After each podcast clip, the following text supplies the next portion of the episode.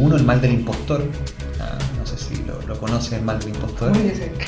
Y también el tema de la masculinización del liderazgo femenino, donde la mujer tiene que masculinizar para poder ejercer esos espacios de poder. Entonces, ¿cómo ves tú esta nueva frontera del liderazgo femenino, la inclusión de la mujer? Uf, tremenda, tremenda pregunta. La verdad es que el mal del impostor, que es, para los que no sepan, es como nunca sentirse suficientemente buena y como que es un error que te hayan contratado, como que, ¿verdad? ¿Qué hago yo aquí? ¿Qué hago aquí? Tengo demasiada suerte y todo eso. eh, bueno, he convivido con eso toda mi vida. Y, y quizás la, la peor parte de mi mal del impostor es que me da pudor reflexionar sobre el liderazgo femenino porque no me siento un líder. La empresa que no tiene en consideración los aspectos sociales y ambientales eh,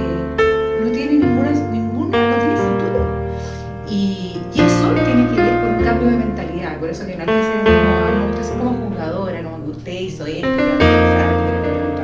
Hoy en día es imposible que una empresa se en un lugar sin preguntarle a la comunidad eh, su percepción, qué, necesita, cómo, cómo podemos mitigar los impactos que, tienen, que tengan, etc.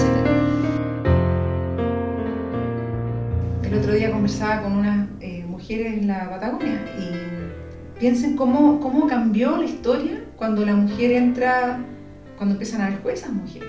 ¿Cómo se trataba antes la violencia intrafamiliar cuando todos los jueces eran hombres? Cuando entró la mujer a la, a policía. ¿Cómo cambió?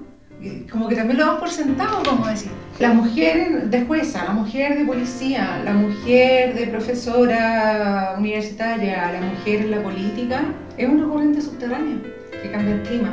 Yo creo que no es necesaria la masculinización, ni tampoco que el hombre se feminice demasiado. Creo que cada uno aporta por lo suyo y, y es maravillosamente complementario.